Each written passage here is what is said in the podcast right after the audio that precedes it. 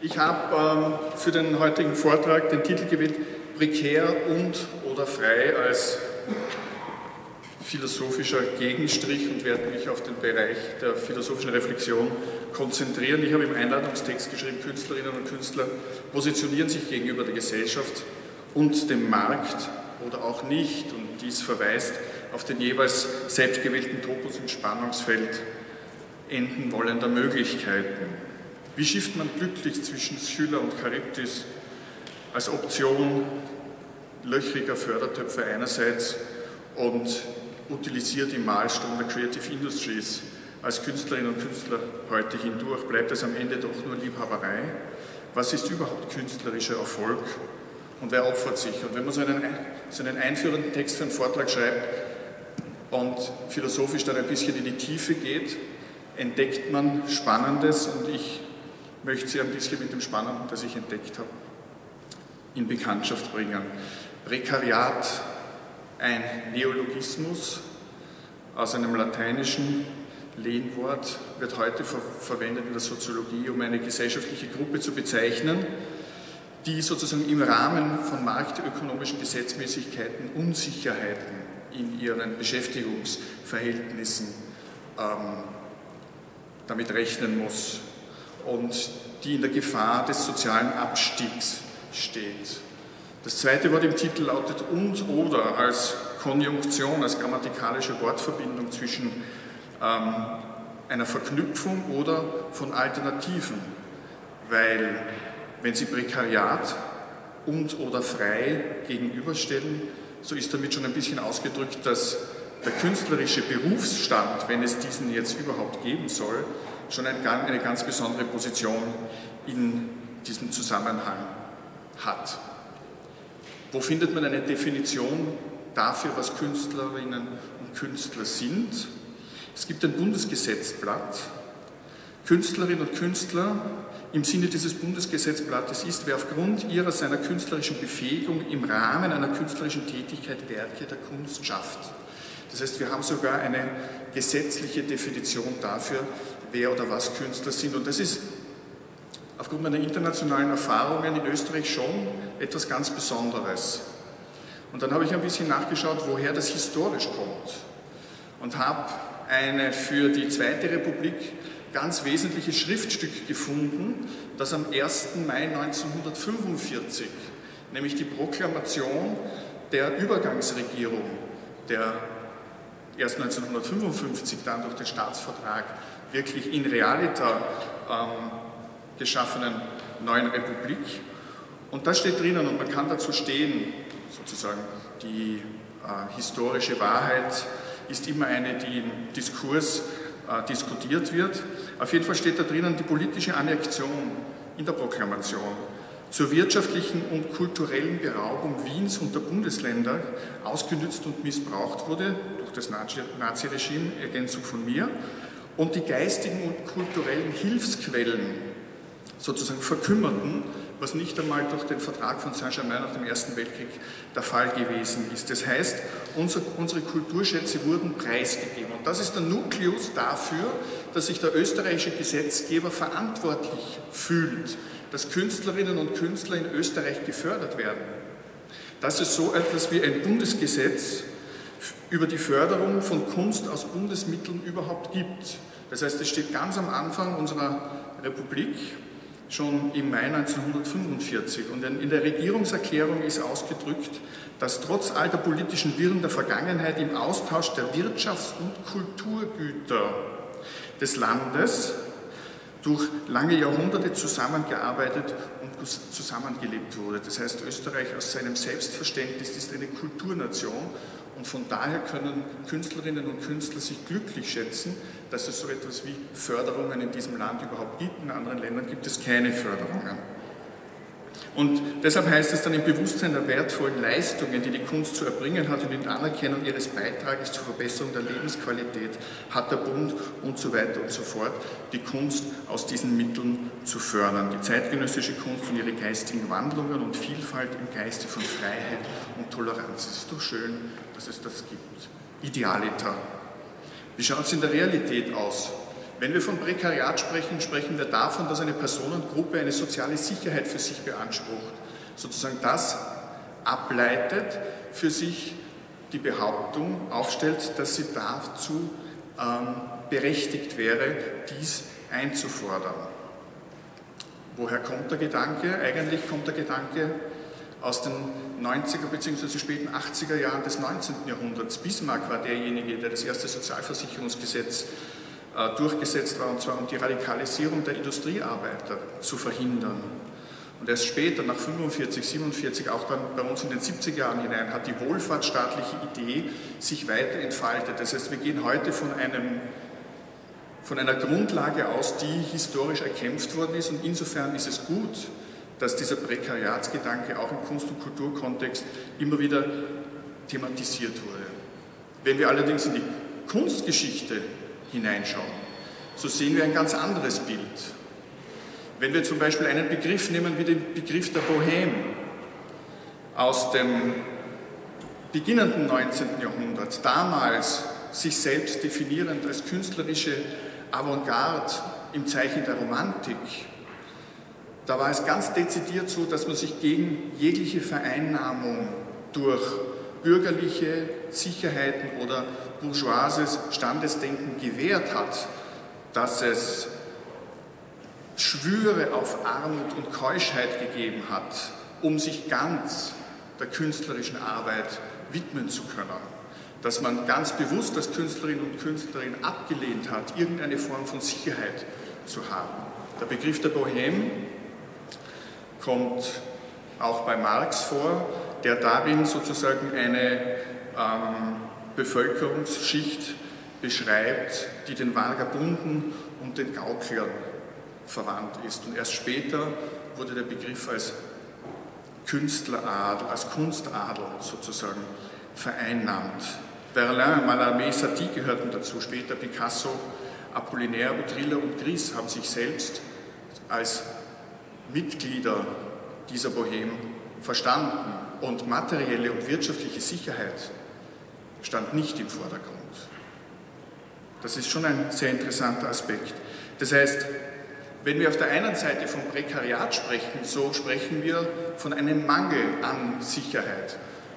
Und wenn wir auf der anderen Seite von künstlerischer Freiheit sprechen, wenn wir von, davon sprechen, dass der Künstler und die Künstlerin frei ist in der Gestaltung, sich der Pflichten und Rechten des sogenannten bürgerlichen Daseins, Working 9 to 5, enthebt um am Rande der Gesellschaft immer wieder hinterfragen zu können, so ist es für mich ein gewisser Widerspruch, wenn man auf der anderen Seite dann versucht, im Sinne von äh, wasch mir den Pelz, aber mach mich nicht nass, trotzdem so etwas wie soziale Sicherheit, Bequemlichkeit oder Anspruchsdenken abzuleiten, dass man ein Recht darauf hätte, auch an diesen sozialen Errungenschaften partizipieren zu können, die man ja eigentlich aus dem Selbstverständnis radikal zu hinterfragen hat. Ob das dann in dieser Form überhaupt Sinn macht und ob das der weiteren Entwicklung der menschlichen Freiheit jenseits der Grenzen bürgerlicher Beschränkungen dienlich sein kann. Also für mich stellt sich die Frage, wieso wollen Künstlerinnen und Künstler soziale Sicherheit? Und was verlieren sie dadurch, wenn sie die Grenzen von Sein und Existenz nicht erfahren, wenn sie sittsam und in, sozusagen in materieller Sicherheit ihrem Geschäft nachgehen können. Und der Begriff des Geschäfts führt mich auf einen weiteren Punkt, nämlich auf das heute so gängig hinterfragte ähm, Begriffspaar Kunst und Markt. Und so gut wie alle Diskussionen bewegen sich in diesem Rahmen. Das heißt, Akteure konkurrieren um Marktanteile. Das künstlerische Handeln lässt sich als ökonomisches Handeln nachmodellieren. Ja, der eine versucht Bestseller herzustellen mit großer Stückzahl, der andere versucht ähm, anspruchsvolle Werke zu gestalten, um möglicherweise längerfristig äh, höhere Reputationsgewinne dadurch zu erzielen.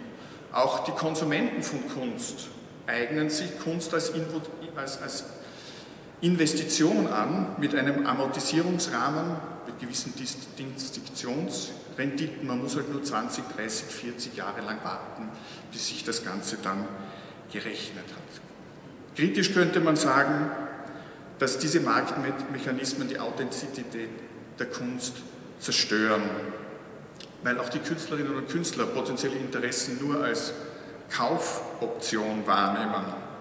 Und affirmieren könnte man sagen, dass die Hypertrophierung öffentlich geförderter Kunst dazu führt, dass der Markt verzerrt wird und das Mittelmaß begünstigt wird. Also auch hier haben wir die üblichen Grabenkämpfe zwischen Kenianismus auf der, einen, auf der einen Seite und dem Hayekschen Liberalismus auf der anderen Seite. Also im Kunstkontext wird das, was gesellschaftspolitisch gerade verhandelt wird, ein bisschen überspitzt, dient als Spiegelbild für die aktuellen Geschehnisse da draußen, jenseits der Kunstwelt. Aber könnte man den Markt nicht auch als eine Form künstlerischen Handelns sehen? Ist es nicht auch so, dass ähm, es im Grunde ein rhetorisch performatives Verhalten ist? Weil auch die Marktregeln haben wir uns selbst gegeben, an die wir uns jetzt alternativlos zu halten haben. Und ich denke mal, ganz wesentlich für die Kunst bleibt die Frage nach der Bedeutsamkeit des Gestalteten und des Gestaltbaren. Da möchte ich kurz auf Hans Blumenberg verweisen, weil die Welt wie er sagt in seinem Werk Arbeit am Mythos, ist per se leer. Und es ist an uns, lesbare Strukturen in sie hineinzulegen. Und ganz an vorderster Front sind die Künstlerinnen und Künstler aufgerufen. In welcher Form machen sie das, um das noch an ihm entlang zu paraphrasieren? Entweder durch Steigerung oder durch Depotenzierung.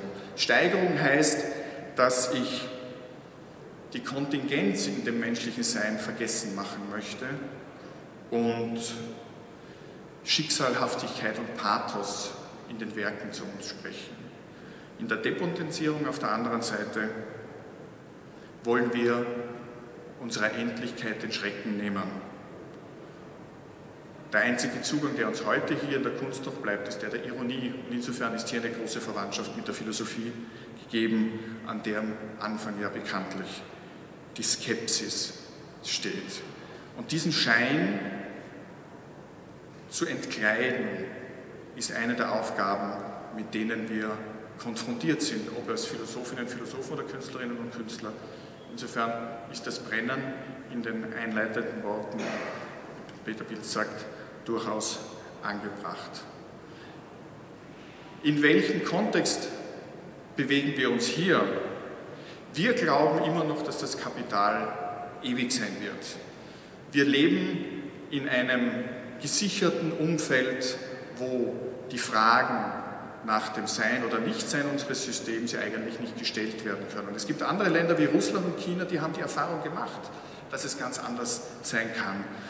Und dadurch, dass unser System, dieser Casino-Kapitalismus, alternativlos steht, wird die Kunst zur Braut und das Kapital ist der Bräutigam und das Investment ist die Befruchtung. Und der Tanz um Profit und Wachstum innerhalb des kapitalistischen Konsenses westlicher Gesellschaften wird um den zentralen Punkt der Ausweglosigkeit vollführt.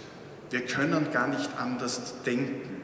Es ist uns verboten, darüber hinaus zu denken. Was bleibt der Kunst? Sie muss kommerziell erfolgreich sein, sie muss polyvalent bleiben. Sie darf sich nicht positionieren, weil wenn sie sich positioniert, dann kann das möglicherweise wieder die Verkaufsstrategien sein.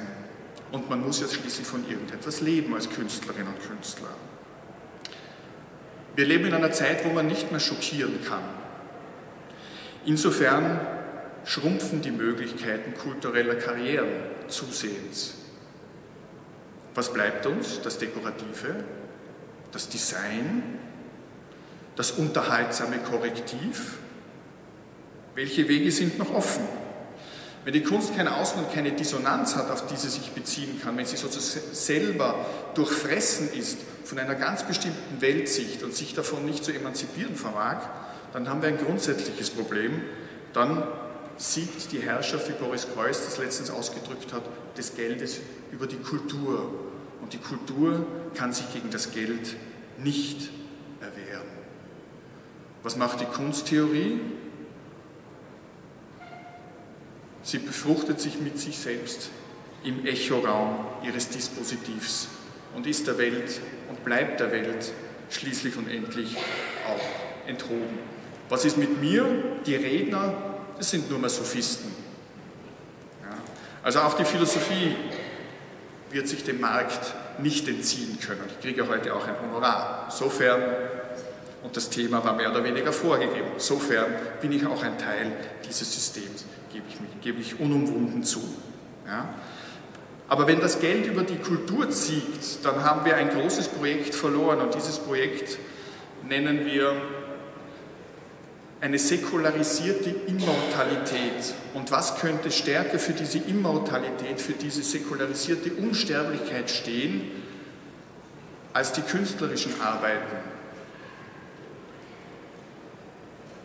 die wir genießen können und die gleichzeitig jeder Utilisierung, jeden Nutzen enthoben scheinen. Ein pessimistisches Bild. Die Frage ist, wer zerreißt heute noch etwas? Wer vernichtet, um zu kreieren? Auch diese Begriffe wurden uns genommen. Man spricht heute nur mehr von der schöpferischen Zerstörung durch Schumpeter. Dass er das von Nietzsche gestohlen hat, da schauen die wenigsten drauf. Und wenn wir bei Nietzsche sind, dann sind wir doch bei einem ganz, ganz eklatanten Selbstbild des künstlerischen Seins, nämlich beim Seiltänzer im Zarathustra, der notwendig scheitern muss so wie Künstlerinnen und Künstler an ihrem eigenen Anspruch zu scheitern haben. Oder um ein zweites Bild zu bemühen, der verachtete Hungerkünstler bei Kafka, der an sich, an seinem Selbstgenuss vergeht. Wie das mit der Forderung nach sozialer Sicherheit und mit dem Ruf wieder das Prekariat zusammengehen soll, das ist mir schleierhaft. Oder bin ich ein verkappter Idealist? Hänge ich einer Resonanz einer vergangenen romantischen Geniedebatte nach? Ist Künstlerin und Künstlersein heute nichts anderes als ein ganz normaler Beruf? Braucht man einen Gewerbeschein, wo man einen Kammerbeitrag zahlen kann, wo man sozusagen Funktionärinnen und Funktionäre hat, die die eigenen Interessen vertreten, damit man dann einen Pensionsanspruch hat? Was sind die Wege, die hier noch offen sind? Wenn die Behauptung noch Sinn macht, dass Kunst jedem Nützlichkeitsdenken enthoben sei, dass sie bewusst unproduktiv, destruktiv, verschwenderisch und jedem Prinzip des Erwerbs widersprechend sein soll, und dieses Prinzip der Schöpfung aus dem Verlust, nämlich auch aus dem Verlust persönlicher Sicherheit, dann wendet sich das künstlerische Selbstverständnis gegen eine philosophische Position, die wie viele ihre Licht- und ihre Schattenseiten hat, und das ist der Utilitarismus, auf den ja unser Sozialstaatsgedanke letzthin zurückzuführen ist, nämlich das größtmögliche Glück der größtmöglichen Zahl, also auch die soziale Sicherheit für Künstlerinnen und Künstler.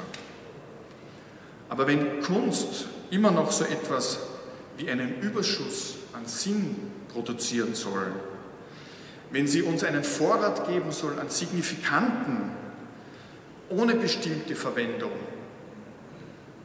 dann relativiert sich für mich diese Frage, ob Prekariat oder nicht, weil ich ja auch andere Berufsgruppen habe, Freelancer, Unternehmerinnen und Unternehmer, Selbstständige, die genau in dem gleichen Problemkreis gefangen sind, dass sie ohne Netz und ohne doppelten Boden, bei vollem persönlichen Risiko, das tun, wofür ihr Herz brennt.